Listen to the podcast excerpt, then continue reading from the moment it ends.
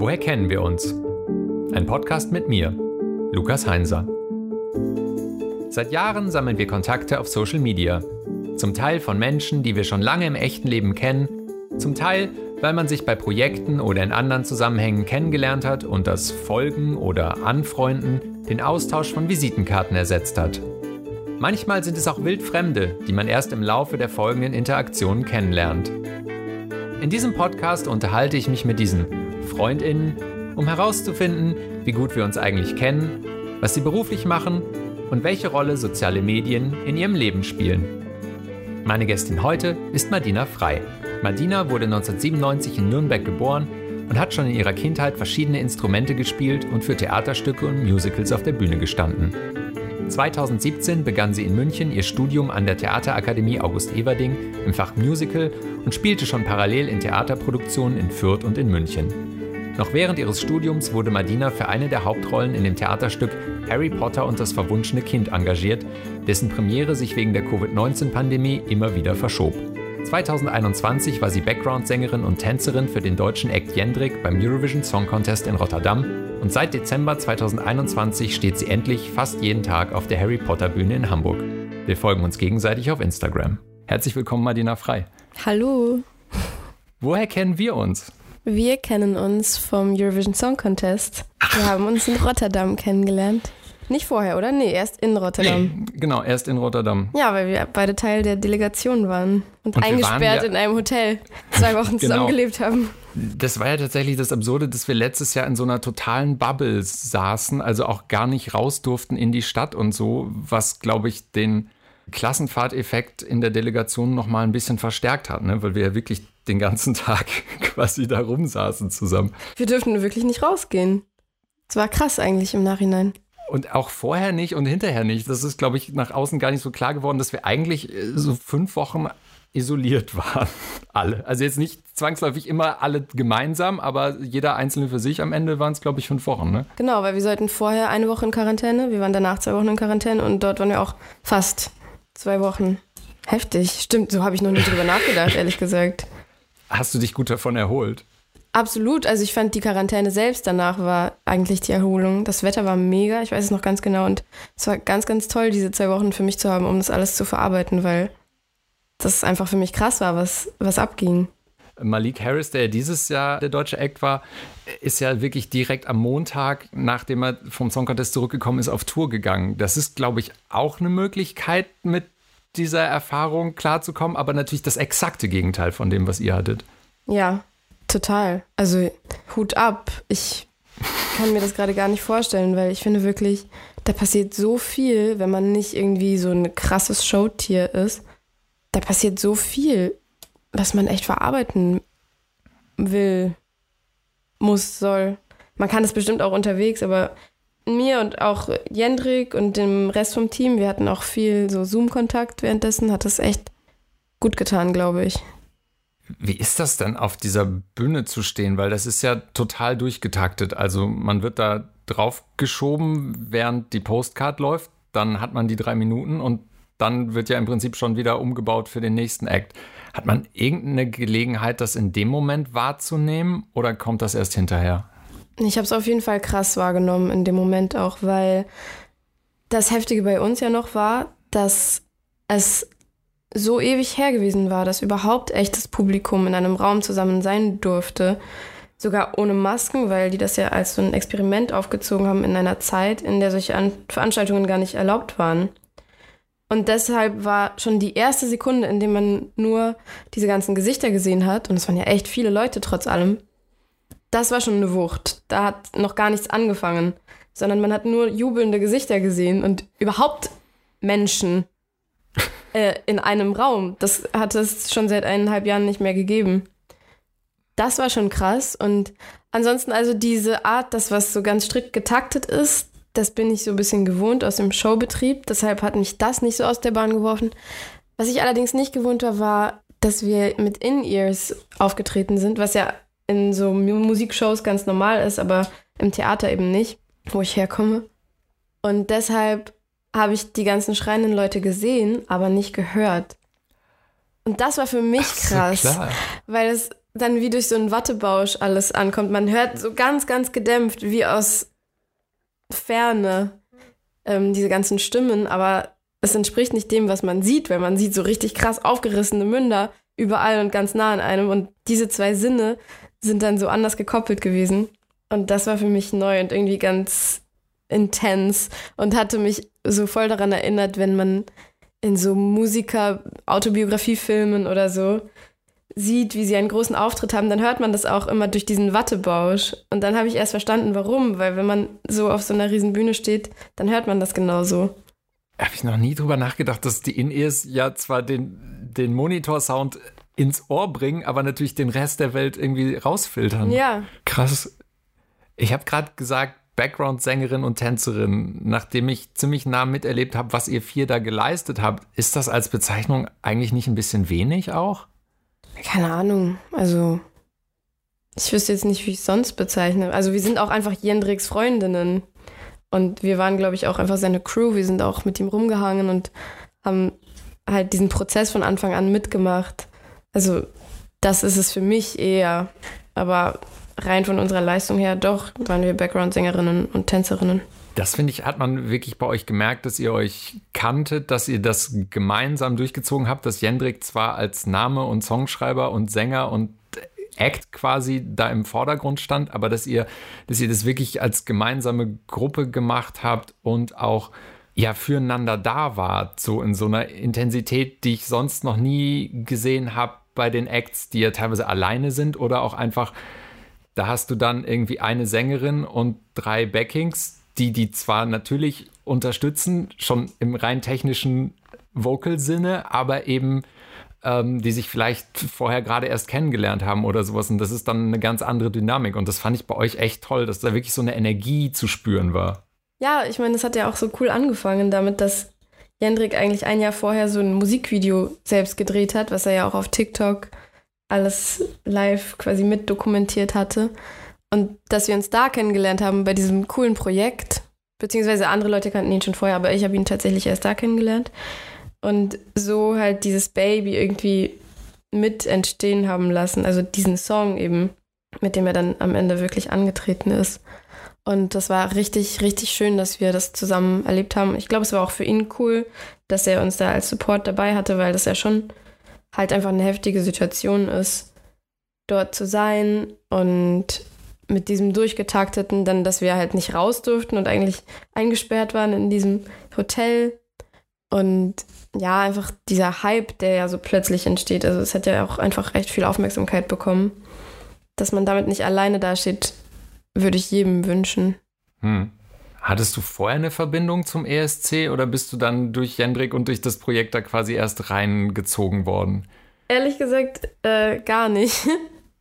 Ich hatte kaum Ahnung und habe auch die Dimension sehr unterschätzt. Bin ehrlich. Und seitdem ich glaub, bin ich, glaub, ich natürlich die Dimension Fan. unterschätzt jeder. Ja, ja, wahrscheinlich. Also, also ich glaube, selbst wenn man das im Fernsehen gesehen hat, wenn man dann vor Ort ist, begreift man es erst. Total. Und vor allem, wenn man auch bedenkt, dass ja alles trotzdem ein bisschen runtergefahren war. Also diese ganzen Pre-Partys und so konnten wir gar nicht live machen. Und es waren ja trotzdem nicht so viele Leute im Publikum wie sonst, wenn es Corona nicht gäbe. Aber schon unter diesen Umständen war der Umfang einfach, ja, einfach heftig. So diese ganze Presse vor allem und dass überall Kameras waren, immer, dass man eigentlich nichts machen konnte, was nicht vielleicht jemand irgendwie fotografiert oder mitfilmt oder so.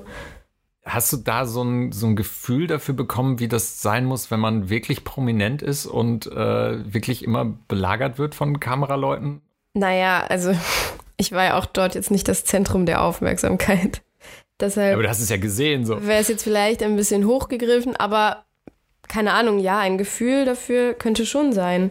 Ich habe natürlich jetzt nicht so viel Vergleich, aber einfach die Tatsache allein, dass man weiß, dass alles, was man macht, irgendwie öffentlich ist, das haben wir schon so am Rande miterlebt. Stelle ich mir auch echt anstrengend vor auf Dauer. Also wirklich sehr anstrengend. Ich fand es ja spannend, weil wir waren ja im gleichen Hotel wie die Italiener, also Moneskin. Ja und haben faktisch zehn Tage, zwei Wochen jeden Morgen im gleichen Raum mit denen gefrühstückt. die sind ja jetzt wirklich so Superstars mit äh, Privatjet, die von einer Late-Night-Show zur nächsten tingeln und mit Max Martin produzieren gerade und soeben noch den ESC in Turin reinschieben konnten, bevor sie dann wieder woanders waren. Hast du die da im Hotel wahrgenommen? Weil ich habe hinterher so gedacht, so voll lustig, das sind jetzt Megastars und ich bin nicht mal auf die Idee gekommen, nach einem Selfie zu fragen vorher. Obwohl die ja Favoriten waren. Ja, also ich habe die auf jeden Fall wahrgenommen, weil ich sie einfach richtig cool fand von vornherein. Aber ich bin auch gar nicht auf die Idee gekommen, irgendwie nach einem Selfie zu fragen oder so, weil ich uns in dem Moment so als Kollegen ähm, in meinem Kopf ja. hatte. Also wie, was im Nachhinein richtig, ähm, richtig Quatsch ist, weil die sind Superstars und wir naja, ne? Aber ich kam da auch nicht drauf. Nee, ähm, nicht in dem Sinne, dass man so einen Fan-Moment gehabt hätte. Das nicht, aber ich fand sie halt richtig, richtig cool. Also ich kannte die davor auch nicht. Und als wir sie halt gesehen haben, also ich glaube, als wir zum ersten Mal ins Hotel kamen, haben die aber direkt so einen, wie so einen Star-Appeal gehabt, weil die so gut gekleidet waren, ehrlich gesagt einfach. Und dass ich so war, wer ist das denn? Und dann habe ich sie eben gegoogelt und ihre Musik gehört und dann fand ich es richtig cool. Also ich fand es dann auch cool, Hallo zu sagen und zusammen Aufzug zu fahren und was zu essen und so. Und habe mir jetzt aber auch nicht gedacht, so, ah, ich möchte jetzt ein Selfie machen, weil vielleicht sind sie danach bei der Late-Night-Show. Keine Ahnung. Also ich habe darüber einfach nicht nachgedacht, so. Du kommst ja eigentlich vom Theater bzw. Musical. Wie war da so dein Werdegang? Also in welchem Moment deines Lebens hast du gesagt, ich möchte auf einer Bühne stehen? Ähm, ich hatte eine beste Freundin, also habe ich auch immer noch als Kind. Und ihre Mama wollte immer, dass wir irgendwelche Hobbys machen. Und ähm, hat mich immer so mitgeschleppt, damit meine beste Freundin das halt macht, weil die eigentlich nie Bock auf sowas hatte. Und ich hatte immer Bock. Und da war ich, äh, sind wir halt unter anderem, also nach Klavierunterricht und Taekwondo und Ballett und keine Ahnung, in so einer Theaterschule gelandet. Und ähm, ja, das hat einfach bei mir gefruchtet. Ich habe mich da sehr zu Hause gefühlt und wollte nicht mehr damit aufhören, obwohl sie nach einem Jahr dort weggegangen ist. Bin ich an dieser ähm, Kindertheaterschule einfach geblieben, bis ich, glaube ich, 16 war oder so, also echt lang. Und ja, habe dann verschiedene Amateursachen in Nürnberg einfach gespielt und dann ist mal jemand auf mich zugekommen und hatte gemeint, ja, man kann das auch studieren, ob mich das interessieren würde. Und ich hatte keine Ahnung, was ich eigentlich machen will. Aber dann hat er gesagt, es gibt da so einen Workshop, wenn du das mal ausprobieren willst, bin ich halt da hingegangen. Hat mir super gefallen und dann habe ich mir gedacht, ach, nach dem Abi gehe ich einfach auf diese, und das war dann aber eine Musicalschule auch, gehe ich einfach eine Zeit lang auf diese Musicalschule, das war wie so eine Berufsausbildung. Und ich dachte mir, ich mache das so lange ich halt nicht sonst weiß, was ich machen will. Andere Leute gehen nach Australien oder so. Ähm, und habe das gemacht und dann habe ich gemerkt, dass es mir wirklich, je mehr das halt professionalisiert wird, desto mehr Spaß macht es mir eigentlich. Und mich informiert, wo man das wirklich ernsthaft studieren kann. Und dann habe ich angefangen, mich an diesen Unis zu bewerben und bin in München auf der Theaterakademie äh, gelandet. Also ich hatte nie so dieses Moment von, ich weiß ganz genau, dass ich niemals was anderes machen will, sondern es hatte sich eigentlich bis jetzt immer so einfach ergeben. Und selbst als dann die Theater zugemacht haben in der Zeit von Corona, war ich mir immer noch nicht sicher und dachte mir, hey, vielleicht willst du auch was anderes machen und keine Ahnung, wann du eigentlich wieder arbeiten kannst und habe angefangen, Politikwissenschaften zu studieren. Und das hat mir auch mega Spaß gemacht, bin ehrlich. Ähm, deshalb, ja, keine Ahnung. Es gibt immer voll viele, vor allem Dozenten, so Schauspieldozenten und so, die immer gesagt haben, wenn du dir irgendwas anderes vorstellen kannst, was du machen kannst, dann mach unbedingt das andere, weil dann, dann hältst du es nicht durch, so den Theateralltag oder das Leben als Künstlerin oder sowas. Ähm, und wenn ich dem gefolgt wäre, dann hätte ich auf jeden Fall schon längst was anderes gemacht, weil ich kann mir echt viel vorstellen. Aber solange ich irgendwie merke, dass sich Dinge ergeben, die einfach für mich gerade passen und an denen ich Spaß habe, mache ich das einfach so. Ja, das ist doch mega. Ja. Was genau macht dir denn Spaß? Weil, also ich glaube, Theater hat halt einfach mehrere Dimensionen, so ja. dieses in andere Rollen schlüpfen, dieses vor Publikum stehen. Und ich glaube, wahrscheinlich ist für jeden Schauspieler und jede Schauspielerin das irgendeine andere Mischung so von dem, weswegen sie das machen. Kannst du das bei dir irgendwie eingrenzen, was das Besondere ist? Ich glaube, ja, wie du sagst, das ist bei jedem die Mischung. Also es ist sicher nie nur ein Faktor. Ähm, ich habe ja Musical studiert, also Schauspiel und aber auch Tanz und aber auch Gesang. weil mich diese drei Dinge einfach mein Leben lang begleitet haben. Aber je besser ich darin halt wurde, desto mehr habe ich schon gemerkt, dass es für mich auf jeden Fall im Vordergrund erstmal steht, eine Geschichte zu erzählen. Auch wenn ich es wunderschön finde, dafür Musik oder Tanz als ähm, Erzählmittel zu verwenden. Und dann habe ich eben diesen Harry Potter Job bekommen, was ja ein Schauspiel ist und kein Musical, also wird auch nicht gesungen oder sowas. Und habe da das auch nochmal für mich als Bestätigung gemerkt, dass das für mich wirklich das Schöne ist. Eine Geschichte erzählen und alles andere, was dann dazu kommt, ja, ist halt ein Mittel. Und ja, klar, jemand anders werden, glaube ich, das wünscht sich jeder mal in manchen Momenten des Lebens. Und diesem Wunsch kann man dann halt einfach so nachkommen auf Zeit, indem man eine Bühne betritt. Einfach nicht mehr man selbst sein muss. Aber auch diese Sache, dass man vor einem Publikum steht und einfach diese Energien austauscht, das finde ich auch ganz, ganz, ganz, ganz toll. Außerdem glaube ich auch auf jeden Fall, dass es einen gesellschaftlichen Auftrag hat. Ähm, Theater, nicht nur Theater, aber jede Form der Kunst und jede Form der Erzählung. Und dass das wichtig ist. Und das war mir ganz lange nicht klar, dass das auch irgendwie seinen Wert hat, weil ich auch oft mit mir gehadert habe und gedacht habe, andere Leute werden Ärzte und du stellst dich einfach auf eine Bühne, um dir so diesen Applaus einzuheimsen, ohne dass das irgendwie was bringt. Aber das sehe ich jetzt nicht mehr so. Vor allem nach Corona, wo ich gemerkt habe, manche Leute werden komplett gerettet davon, dass sie Netflix haben oder so und in andere Welten eintauchen können. Oder auch gerade was Harry Potter angeht, wie viele Nachrichten wir bekommen von Leuten, die sagen, hey, das war der erste schöne Tag für mich seit einem Jahr. Also wir haben mal eine Nachricht bekommen von einer Frau, die meinte irgendwie, meine Tochter ist gestorben und meine Mutter ist gestorben und mein Bruder liegt im Krankenhaus und mir ging es so schlecht die letzten Wochen, aber dadurch, dass ich gestern bei euch im Theater sein konnte, ging es mir wenigstens für diese sechs Stunden wieder gut. Und ja, sowas baut einen auf jeden Fall auf. Ja. Das Leid der anderen Klasse baut einen auf. naja, so habe ich es nicht nee, gemeint, ich, aber. Ich verstehe total, was du meinst. Also, ähm, ich, ich, kann mich erinnern, als ich mit Stefan Niggemeier das Duslog gemacht habe, also unser Videoblog aus Düsseldorf, ähm, haben wir auch so eine Nachricht bekommen von einer Person, die irgendwie auch meinte, hey, mir geht's gerade total schlecht, aber ich gucke jeden Morgen zehn Minuten euer Videoblog und das sind die zehn Minuten, an denen es mir gut geht und an denen ich mich so den Tag über hochziehen kann. Und ich dachte so, ja, okay, wir können einpacken. Also so, wir haben einer Person so diese Freude bereitet, irgendwie so, check, danke, reicht, wir können jetzt auch was anderes machen. So, das ist ja, glaube ich, irgendwie gerade, wenn man, oder auch, auch bei Musik oder sowas, wenn man das als, man wächst ja damit auf als Rezipientin und wenn du es dann selber machst und plötzlich die Rückmeldung bekommst, dass es anderen so ähnlich was bedeutet, wie es dir was bedeutet hat, dann ist, glaube ich, so der Punkt erreicht, wo man sagt, ja, okay, lohnt sich, oder? Ja, auf jeden Fall. Du hast gesagt, du hast ein Studium der Politikwissenschaften angefangen und jetzt gerade auch über eine gesellschaftliche Bedeutung gesprochen. Ähm, hast du das Gefühl, dass Politikwissenschaften und Theater, dass das zwei Dinge sind, die du brauchst so als Ausgleich, das eine und das andere, oder sind das zwei Dinge, die vielleicht eine größere Schnittmenge haben, die dir vorher auch gar nicht aufgefallen war, dass es da irgendwie ja, Gemeinsamkeiten gibt oder, oh Gott, Synergieeffekte so, also dass das eine hilft beim anderen und das andere beim einen?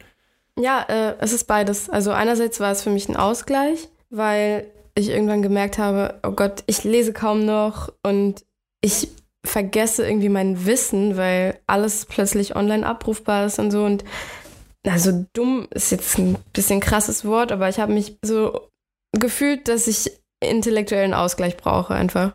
Also das war das eine, aber währenddessen habe ich dann auch gemerkt, ich dachte nämlich, als ich angefangen habe, dass ich mich voll krass für internationale Beziehungen und solche Themen interessieren werde, was mich auch interessiert, aber während dieser Aufbaukurse habe ich eins plötzlich gemerkt als Schnittmenge tatsächlich, worauf ich auch immer angesprungen bin, wenn das irgendwie zum Thema wurde, und das ist Öffentlichkeit. Und das ist auf jeden Fall eine große Überschneidung, weil das ist ja, was Theater ist. Oder auch jegliche Arbeit in den Medien oder wenn man Shows macht wie den ESC oder Musik macht oder so. Man macht es ja immer für die Öffentlichkeit und lebt davon, was das für einen Effekt hat und so weiter. Und das hatte mich schon immer interessiert, was daran halt wie funktioniert. Und dann kamen diese Themen in dem Studium eben wieder und plötzlich wurde es für mich in meinem Kopf ein bisschen zur gleichen Sache, weil ich eben wirklich denke, dass es einen gesellschaftlichen und auch politischen Effekt hat, was man für Geschichten erzählt. Und also ich habe eigentlich in meinem ersten Studium, im Musicalstudium, angefangen, mir Gedanken zu machen zu bestimmten Geschichten, die immer und immer und immer wieder erzählt werden.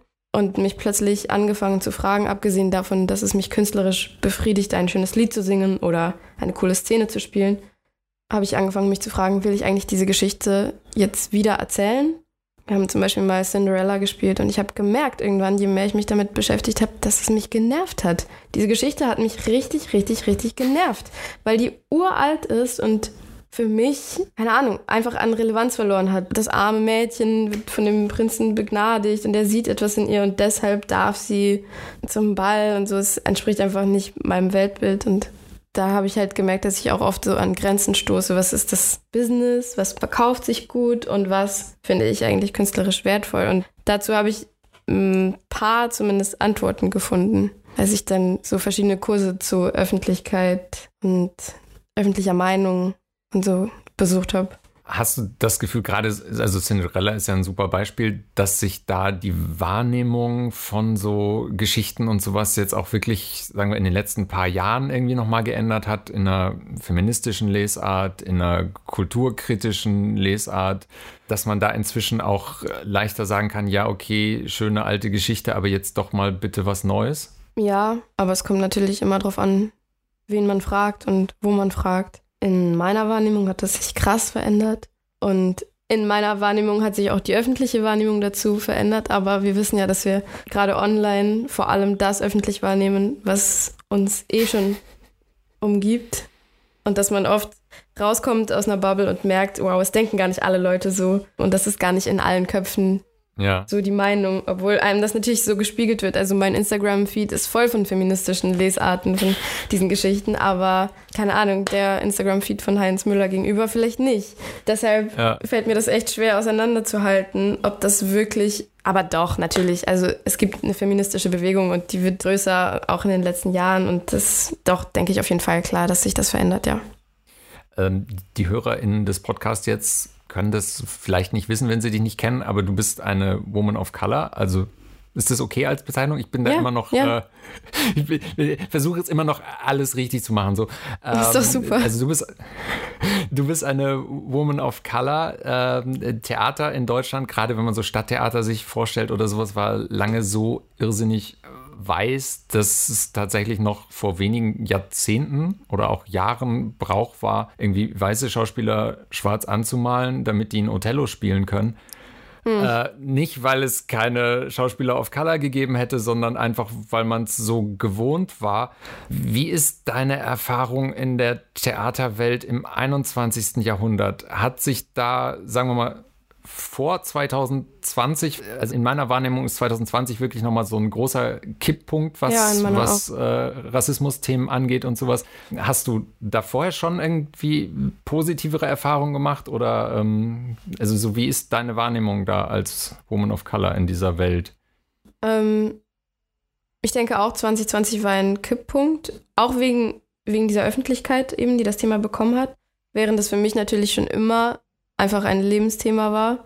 Ähm, wie ist es in der Theaterwelt? Also es ist sehr unterschiedlich, aber grundsätzlich ist die Theaterwelt eine, die sehr stark von alten, alten Hierarchien durchzogen ist. Und das macht sich auf jeden Fall bemerkbar, weil einfach Menschen, die das Sagen haben, meistens auch alt sind.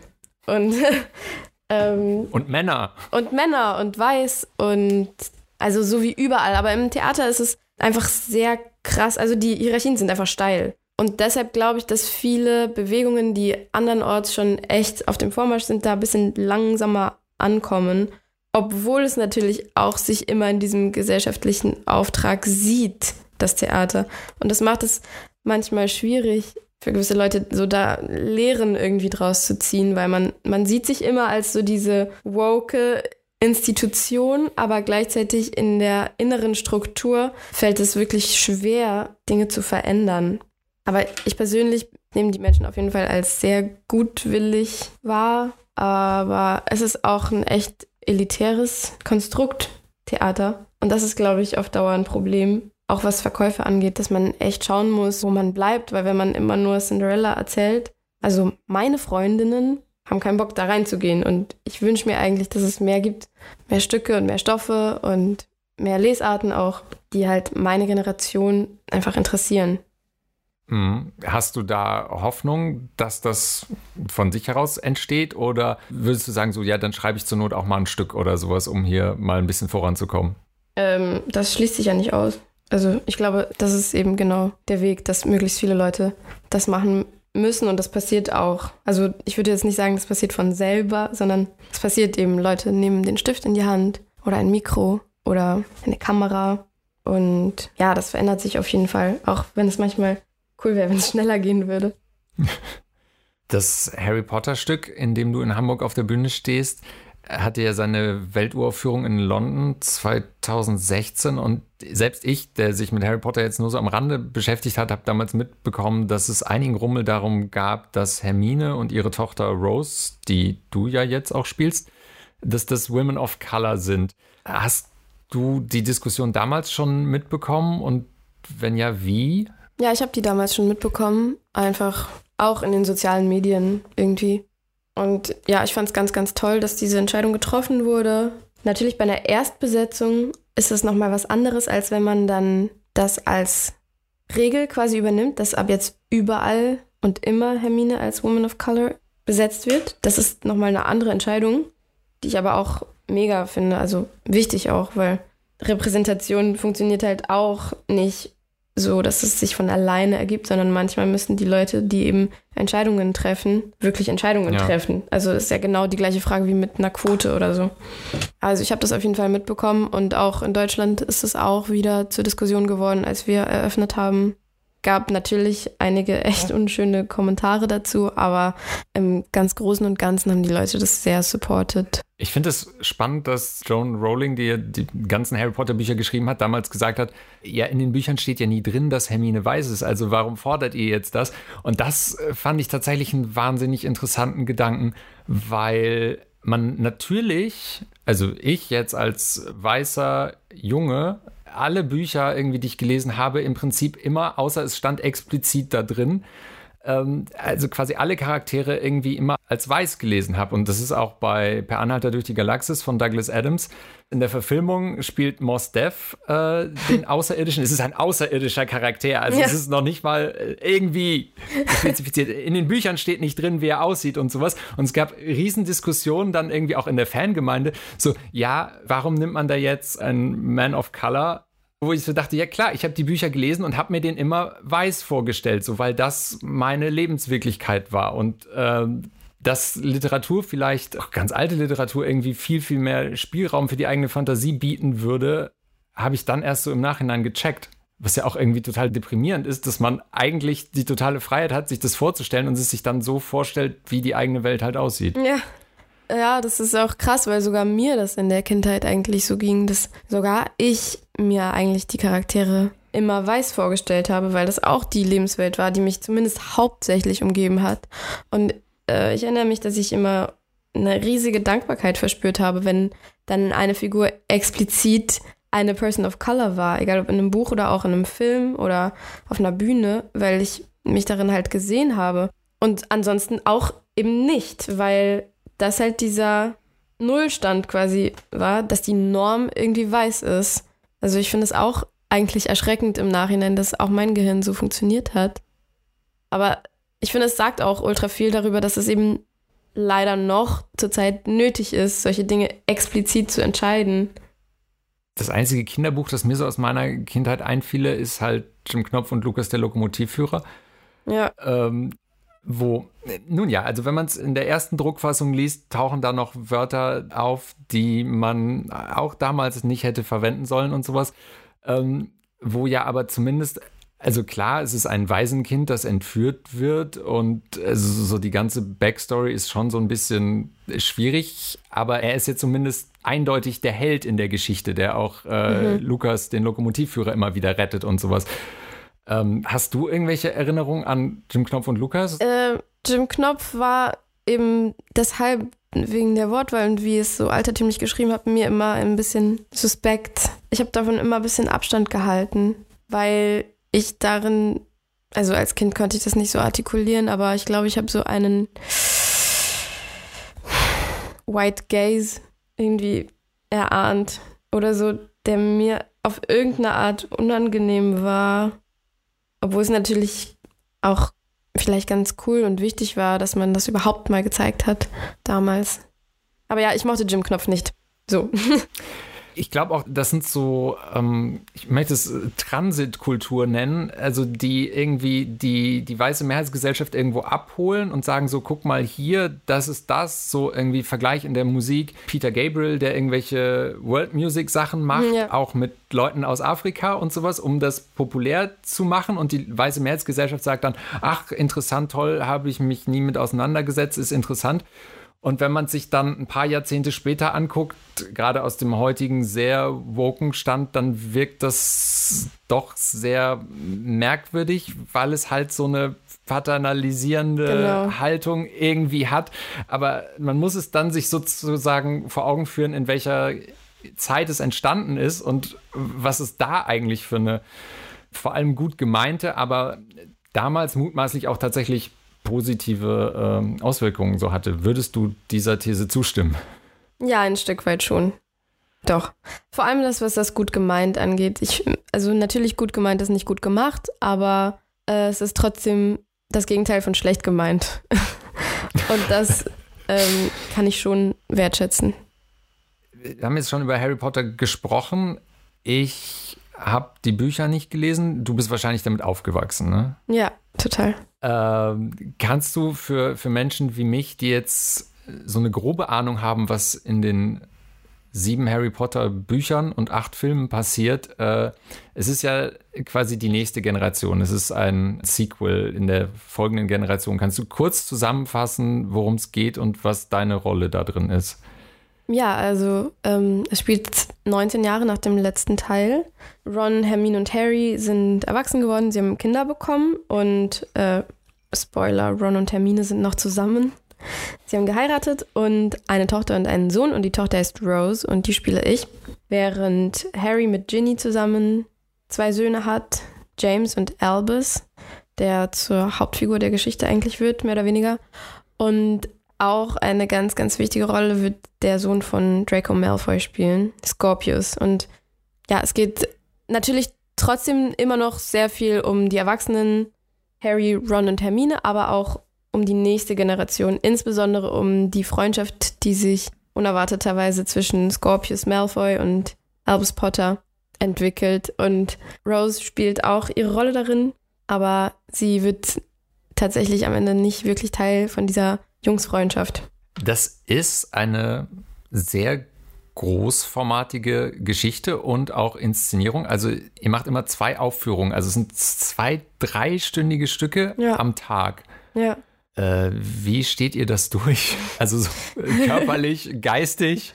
Ich meine, ist auch ja, ist ganz heftig. schön viel Text. Ja gut, das finde ich so lustig, dass Leute immer als erstes fragen, wie könnt ihr euch so viel Text merken? Das ist wirklich die kleinste, mit Abstand die kleinste Herausforderung daran. Also, Aber es ist auch physisch anstrengend, oder? Es ist physisch anstrengend und es ist auch für den Geist anstrengend, weil man das halt jede Woche wieder macht. Aber, also ja, körperlich gesehen, wir halten uns einfach fit, das muss man machen. Wir haben immer zusammen Warm-ups, in denen wir Sport machen, so ein bisschen. Ähm, und natürlich ist auch jeder ein Stück weit selbst für seine Gesundheit verantwortlich. Und für die muss man definitiv ein bisschen Verantwortung übernehmen. Und geistig, es kommt auch sehr darauf an, welche Art Position man hat, weil es gibt ja die First Cast und dann gibt es Cover-Positionen und dann gibt es Swing-Positionen, also Leute, die quasi der Springer für alle möglichen Rollen sind. Und ich glaube, das Erlebnis unterscheidet sich krass, weil zum Beispiel ich als First Cast, ich spiele wirklich immer das Gleiche. Das ist einerseits sehr entlastend, weil ich meine Figur und meine Position und alles, was ich zu tun habe, in- und auswendig kann. Und dieser Stress schon lange abgefallen ist von, oh Gott, mache ich alles richtig oder kann ich meinen Text oder solche Sachen. Andererseits muss ich aber auch damit umgehen, dass das wirklich immer das Gleiche ist. Und das, was man ja am wenigsten will in einem Theater, ist, dass da irgendwie so eine unangenehme Routine sich einschleicht. Das heißt, man muss das irgendwie frisch halten und jeden Tag das eigentlich neu erleben, weil Madina erlebt das nicht neu, aber Rose erlebt das ja jeden Tag neu. Und gleichzeitig gibt es andere Leute, so wie eben auch Elvin. Elvin ist nämlich Swing. Ja. Elvin, die auch ähm, Teil unserer ESC-Crew war. Ja. Und sie ist Swing und sie covert ganz, ganz verschiedene Positionen. Und für sie ist gar nicht dieses Problem mit der Routine oder mit dem Frischhalten, sondern für sie ist es wirklich einfach jeden Tag der Stress. Scheiße, wer muss ich heute sein? Ist vielleicht jemand krank? Muss ich einspringen? Was macht die Person nochmal? Wie geht dieser Text nochmal? Wann muss ich nochmal wo auftreten und so? Das heißt, es ist echt ja, sehr davon abhängig, welche Art Position man in so einer Theaterproduktion hat. Also Swings ist, glaube ich, wirklich was, was man sich als Außenstehender äh, so gar nicht vorstellen kann, weil also die, die können ja quasi eigentlich das ganze Stück, ne? Also ich meine.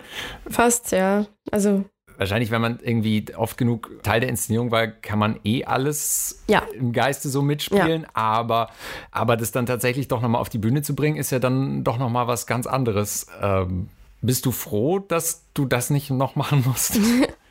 äh, ich habe solche und solche Momente. Manchmal bin ich froh, weil meinen Energiehaushalt kann ich ähm, besser planen und besser einschätzen, weil ich weiß immer, was auf mich zukommt. So. Und dann kann ich mir meine Routinen um den Tag bauen, so wie ich das halt brauche. Und habe so eine gewisse Sicherheit, was das angeht. Und manchmal bin ich auch ähm, neidisch, weil ich das total toll finde, dass sie diese Herausforderungen jeden Tag haben, die Swings. Und eben immer was Neues erleben und wirklich ja, wirklich krass gefordert sind, jeden Tag aufs Neue. Oder vielleicht nicht jeden Tag, ne? Aber deren Energiehaushalt ist halt so richtig hoch und runter und unberechenbar, weil Swing sein funktioniert bei uns so, dass wenn man gerade nicht auf die Bühne muss als irgendeine Rolle, weil manchmal sind ja auch alle da von der First Cast, dann spielt man quasi nur in den Szenen, in denen das ganze Ensemble auf der Bühne ist. Und das sind relativ wenige Szenen und da hat man dann auch nichts zu sagen. Und den Rest der Zeit kann man eigentlich halt chillen und muss nichts machen. Und das kann mal cool sein, aber dann kann es natürlich sein, dass am nächsten Tag dich um acht irgendjemand anruft und sagt, du musst heute die maulende Myrte spielen. Und dann, ja, ist der Stress groß, aber mittlerweile muss ich sagen, können die das auch eigentlich in- und auswendig. Also es hat sich auch verändert. In den ersten Wochen war das echt richtig Stress für die Swings. Aber jetzt mittlerweile haben die auch schon ihre sämtlichen Positionen so oft durchgespielt, dass die das kennen wie ihre Westentasche. Also es hat beides seine Perks der erste Lockdown im März 2020 kam, ich glaube, wirklich exakt zur geplanten Premiere. Ne? Also ein Freund von mir, nennen wir ihn Peter Urban, damit ihr euch das leichter vorstellen könnt, äh, wollte zur Premiere gehen und, und sagte dann, äh, ist abgesagt worden. Ähm, das war wirklich, glaube ich, das Wochenende, wo dann Bundesliga und alle, also das komplette öffentliche Leben im Stundentakt abgeschaltet wurde. Kannst du dich noch an den Moment erinnern, als die Nachricht kam, ja. so, das wird jetzt erstmal gar nichts? Ja, ja, gestochen scharf. Das war nämlich Freitag der 13. Und äh, wir konnten uns gar nicht fassen. Ich weiß noch, wir haben zwei Tage davor wirklich blöd gewitzelt über diese Corona-Sache. Und keine Ahnung, wir dachten halt, ja, davor gab es die Schweinegrippe, davor gab es die Vogelgrippe. Die Leute sollen sich nicht so ins Hemd machen, so ein bisschen. Ähm, und dann hat uns das echt kalt erwischt. Die Ernsthaftigkeit der Lage, die, also ich zumindest konnte die davor nicht so einschätzen. Und mhm. natürlich haben wir alle so krass darauf hingearbeitet und es war auch alles ganz traurig und schlimm und manche haben auch geweint und so, aber für mich hat dann in dem Moment eigentlich die Erkenntnis überhand genommen, dass es der Welt anscheinend gerade so schlecht geht, dass wir sogar die Theater zumachen müssen. Kannst du sagen, wie viel Vorbereitung das war?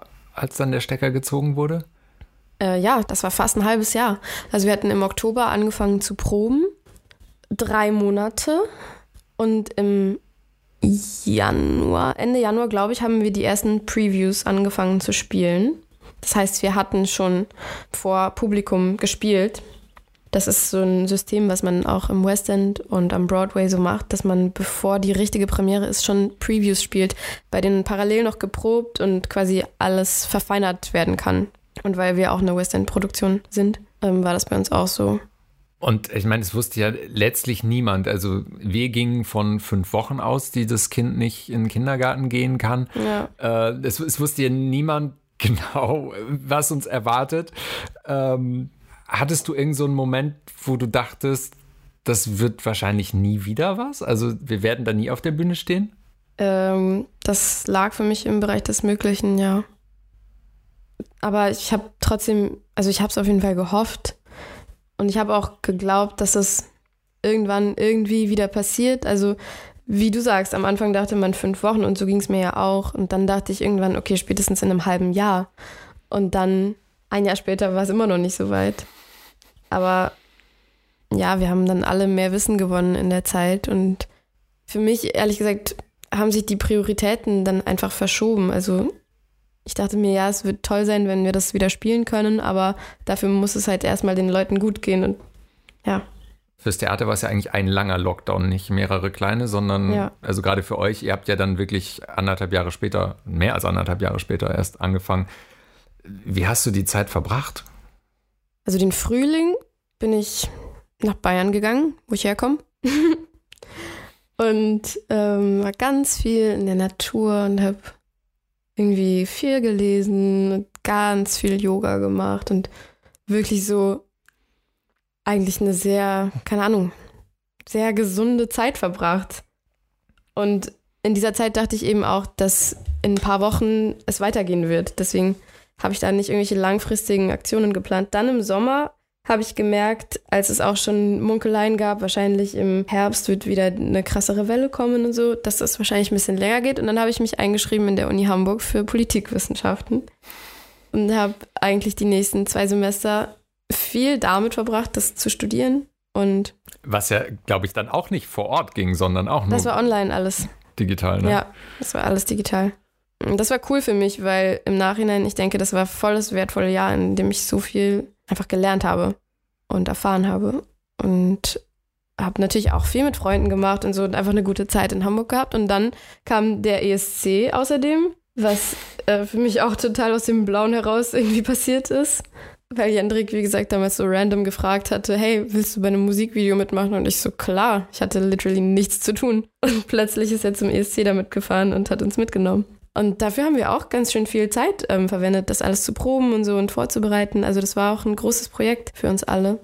Und danach tatsächlich, obwohl unser Theater noch nicht auf hatte, hatten ja manche schon wieder auf und das Leben ist so langsam peu à peu zurückgekehrt und dann hatte ich drei Engagements auch an verschiedenen anderen Theatern. So kurzfristigere Sachen, die auch super cool waren.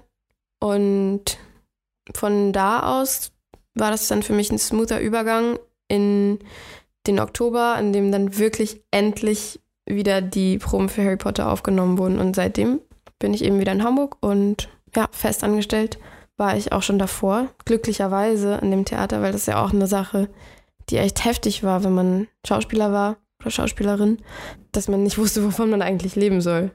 Klar, in der Regel ist man da ja irgendwie auf Honorarbasis genau. in den Stücken drin. Ne? Ja, in der Regel ist das so und da hat man halt keinen Anspruch auf gar nichts.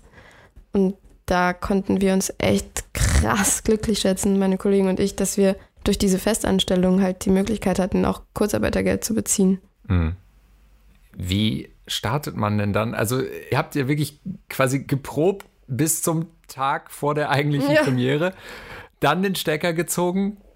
Wie startet man denn dann wieder das Projekt? Also äh, Text wahrscheinlich noch da und sowas, aber wie, wie seid ihr da wieder in, ins Laufen gekommen überhaupt? Ja, also es wurde im Prinzip die gesamte Probenphase wiederholt. Ich glaube vielleicht zwei Wochen weniger oder sowas als beim ersten Mal, aber es wurde von Anfang an bis zum Ende das wieder durchgezogen. Also es gibt verschiedene Phasen in so einer Probenzeit und die mussten alle nochmal durchlaufen werden. Es war aber viel noch da, es war echt viel noch da und das hat mich auch überrascht. Und ähm, ich finde es ganz toll, weil das auch wirklich sehr gereift ist in mir, einfach dieser Stoff und nicht nur in mir, sondern auch in den anderen Kollegen und Kolleginnen. Und ich glaube, dass es halt jetzt echt sehr reich geworden ist, dadurch, dass das so lang auch sacken konnte in uns. Ja, stimmt, das hat man sonst eher nicht so. Ja, ne? Und wie war es dann, als es dann wirklich tatsächlich im Ernst losging? Also die Premiere dann endlich. Ja. Ja, das war halt wie so ein Bogen, der ewig gespannt worden war und den man endlich loslassen konnte. Es hat sich gut angefühlt ähm, und richtig und einfach, ja, wie die Erfüllung von einem alten Versprechen. Also ja, aber es war irgendwann auch einfach richtig, weil wir kannten das dann in- und auswendig und wir konnten das und wir wollten einfach jetzt fertig sein mit diesen Proben und das wirklich endlich einfach spielen. Und wir waren alle auch ziemlich erleichtert, als es dann soweit war. Das ist ja, also du hast es gerade schon angesprochen, das kommt vom West End. Das ist eine Produktion, wie es sie, glaube ich, im Sprechtheater in Deutschland noch nie gegeben hat. Also klar, Musicals kennen wir als riesengroße Inszenierung, aber Sprechtheater ist ja sonst eher Stadttheater. Ähm, merkt man was von dieser Sonderrolle? Also ja, krass. Auf jeden Fall.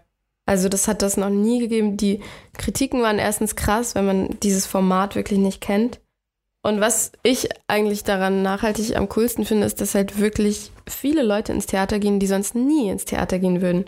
Weil sie sich einfach entweder für Harry Potter interessieren oder weil sie sich einfach für diese Größe der Produktion interessieren. Und da wird halt so ein bisschen dieses Bildungsbürgertum-Geschichte wird dadurch ein bisschen aufgebrochen und das finde ich cool. Ja, ich kann mir das jetzt gar nicht vorstellen. Ich habe so ein paar Videoausschnitte gesehen und sowas, da wird halt auf der Bühne gezaubert und alles. Ähm, wie ist denn das da Teil zu sein? Hm. Also hat es dann immer noch so eine Magie oder klar, ihr wisst ja, wie das alles funktioniert, ihr wisst, an welcher Stelle ihr wo sein müsst, was die Cue-Points sind und sowas. Ähm, entfaltet das dann für dich auf der Bühne immer noch so eine kindliche Harry Potter-Magie oder ist das, ist die Magie weg oder ist es eine ganz andere Magie? Also die Magie ist nicht weg. Das ist echt cool. Ich stehe immer noch fast jeden Tag irgendwann so an der Seitenbühne und schaue mir eine Szene an, die mich krass berührt, weil es einfach geil ist. Aber ich muss sagen, das, was die Magie behält, ist das lebendige Spiel und nicht die Tricks. Also die Tricks und Zaubereien sind mega krass beeindruckend, aber natürlich versteht man da irgendwann, was es ist, ob es vielleicht Pyrotechnik war und das ist ganz, ganz viel einfach eben Technik. Und aber vieles andere auch so Oldschool-Zauberei, was ich auch voll cool finde. Aber das ist natürlich das, wenn man einmal dahinter geschaut hat, hat man dahinter geschaut. Das, was für mich die nachhaltige Magie ausmacht, ist ähm, das Storytelling. Ja. Der Aufhänger dieses Podcasts ist ja unsere Bekanntschaft über Social Media, also äh, auf Instagram. Du heißt dort Madina Frei. Äh, wie nutzt du Social Media? Ist das ein reines Privatding zum Gucken? Oder ich meine, du postest auch relativ viel aus deinem Alltag am Theater. Ähm, was ist für dich Social Media? Ähm, für mich war Social Media ganz lang nur selbst konsumieren. Also ich hatte schon sehr lang Instagram und auch Twitter, einfach nur um zu schauen, was andere machen. Und je mehr ich gemacht habe, was ich halt cool finde, habe ich auch Spaß daran bekommen, das einfach zu teilen. Aber für mich ist es eher, ja, also keine Ahnung, ich glaube einfach, wenn Leute sich dafür interessieren, was so meine Arbeit ist, können sie ein bisschen mitbekommen. Aber ich verfolge da jetzt nicht irgendeinen bestimmten Auftrag damit. Ich finde es halt cool, dass man auch Kontakt halten kann, so wie mit dir, Leuten, die man irgendwie kennengelernt hat oder mit denen man gearbeitet hat und dass man auch weiterhin irgendwie sieht, hey, was, was machen die anderen denn so? Das interessiert mich einfach. Ja, das finde ich auch wirklich cool. Es ist so, also früher hat man ja gesagt, so hier ist meine Visitenkarte und wir bleiben in Kontakt und sowas. Und dann ist es, oder auch Urlaubsbekanntschaften oder wo auch immer man Leute getroffen hat und sowas. Und dann ist es aber natürlich so ein kommunikativer Akt, jetzt erstmal da ohne direkten Anknüpfungspunkt äh, wieder in Kontakt treten zu wollen, während ja. ähm, bei Instagram irgendwie du verfolgst halt so das Leben und hast dadurch zumindest gefühlt, bleibt diese, diese Nähe, die man in dem Moment, wo man sich kennengelernt hat, hatte, weil man beschlossen hat, sich gegenseitig zu folgen, bleibt ja irgendwie erhalten. Gefühlt schon, ja. Ich glaube, man kann sich da auch oft äh, darin täuschen, aber es ist auf jeden Fall eine schöne Illusion. Jendriks Song beim ESC hieß I Don't Feel Hate und behandelte unter anderem feindselige Social-Media-Kommentare. Hast du da auch schon negative Erfahrungen gemacht und kannst du dieses drüberstehen, dass der Song ja propagiert eigentlich, kannst du das teilen? Oh, das ist eine sehr gute Frage. Ähm, ich kriege natürlich Sachen mit, aber also als Person selbst hatte ich bisher wenig Probleme. Es gab ein paar Fälle oder so von Leuten, die irgendwelche scheiß Nachrichten geschrieben haben, die ich einfach blockiert habe. Aber ja, ich finde ganz erschreckend halt so Kommentarspalten. Wirklich ganz, ganz, ganz erschreckend. Und ich kann es teilen, dass man, wie der Song eben propagiert, dass man manchmal einfach sagen muss, okay, bis hierhin und nicht weiter, bis hierhin betrifft mich das und weiterhin nicht. Bis hierhin hat es was mit mir zu tun und weiterhin nicht, weil anders geht es halt einfach nicht. Gleichzeitig sehe ich aber auch manchmal die Notwendigkeit, eben doch auf Dinge einzugehen, um halt was zu verändern. Aber man muss sich einfach aussuchen, welche Kämpfe man kämpft, weil sonst ist man nur noch damit befasst, sich irgendwie ja. aufzuregen über Leute, die man vielleicht nicht mal kennt. Also ich glaube, da muss man irgendwie so ein Mittelmaß finden. Wie ist denn dein Blick als Politikwissenschaftlerin auf Social Media? Also jetzt sagen wir mal gerade in den vergangenen zwei Jahren so diese, diese Facebook- und Telegram-Radikalisierung von Corona-Leugnern und sowas. Ähm, siehst du da eine größere Gefahr für die Gesellschaft oder sagst du, das ist jetzt einfach ein Sichtbarmachen von Stammtischmeinungen, die halt immer schon da waren und jetzt sehen wir wenigstens, wer die Idioten sind? Hm. Also ich sehe, ich glaube, es potenziert sich daran alles, sowohl die Gefahren als auch die Chancen, weil ja, diese Radikalisierung gibt es, aber meistens ähm, betrifft das die Leute, die auch in ihrem Privatleben von sowas umgeben sind und die wahrscheinlich auch sonst ähnliche Meinungen entwickeln würden. Natürlich nicht immer. Also ich glaube, viel daran ist einen sichtbar machen und manchmal natürlich kann dieser Sog auch Leute reinziehen, die damit sonst nichts zu tun hätten, aber ich sehe auch halt die Sonnenseite von dem Ganzen, so wie einfach viele soziale Bewegungen, die entstehen und entstehen konnten durch soziale Medien und einfach die Möglichkeit, einander wirklich zu informieren über Dinge, finde ich, ist echt viel wert. Also es gibt ja sämtliche Themen, von denen man in seiner Bubble einfach so keine Ahnung hat und ich finde es ganz toll, dass man das mitbekommen kann und einander irgendwie aufhelfen kann. Also ja, es ist beides. Ich persönlich nutze echt gerne soziale Medien und für mich ist es ein großer Mehrwert, einfach auch mit meinen Freunden oder Bekannten zu teilen, was uns gerade so beschäftigt. Aber es kann auch oft dazu führen, dass ich ähm, eben dann im realen Leben rausgehe, irgendwie in die Heimat fahre oder keine Ahnung und in irgendeinem Lokal sitze und enttäuscht werde, weil natürlich nicht alle genauso denken wie meine Bubble und ich. Ja, wie ist das überhaupt? Du bist in Nürnberg aufgewachsen und lebst in Hamburg. Ähm, wie nimmst du da die Unterschiede wahr? Ist das krass? Nee, also ich kann es nicht anständig vergleichen, weil in Hamburg kenne ich fast nur Leute, die in meiner oder in verwandten Branchen tätig sind, während ich in Nürnberg einfach meine Familie kenne und Leute aus der Schule oder aus irgendwelchen Vereinen oder so. Deswegen, ich kann es echt nicht vergleichen. Und Nürnberg ist auch eine Großstadt. Ich bin auch auf jeden Fall ein Stadtkind. Natürlich, wenn ich dann dort auf irgendeine Familienfest aufs Dorf fahre, ist der Ton auf jeden Fall ähm, deftiger. Und ja, man fühlt sich manchmal in die Vergangenheit versetzt. Ich könnte mir aber auch vorstellen, dass wenn man hier im Norden seine Familie auf dem Land hat, dass es dann auch so wäre. Also das, ich will auch gar nicht, das sind auch nicht alle Leute vom Land, ne? Also es ist eh ja. ähm, schon wieder schwierig, was ich da sage. Aber ich kann auf jeden Fall keinen anständigen Vergleich ziehen, weil meine sozialen Umfelder sich einfach auch durch andere Faktoren sehr unterscheiden. Und als Stadt, was kommt dir näher? Also es ist ja weder richtig Meer noch richtig Berge, aber was kommt dir näher? Wasser oder ähm, Hügel? Ah, nicht schlecht. Also ich glaube, in Deutschland würde ich sagen Berge. Also ich habe ja auch in München studiert und war ganz, ganz viel in den Bergen. Ich liebe das echt.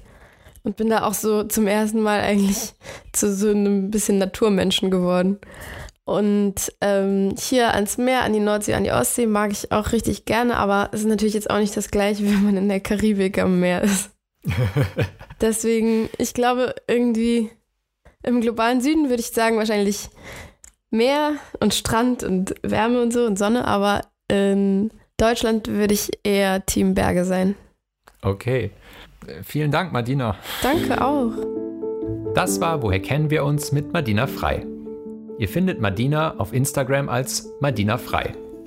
F-R-E-Y. Mich findet ihr auf Instagram und Twitter als Einheinser. Diesen Podcast könnt ihr bei Apple Podcasts, Spotify und allen gängigen Plattformen abonnieren. Und wenn er euch gefällt, freue ich mich natürlich sehr über eine positive Bewertung. Mein Name war, ist und bleibt Lukas Heinser. Woher kennen wir uns? wurde gefördert durch ein Künstlerstipendium im Rahmen der NRW Corona-Hilfen.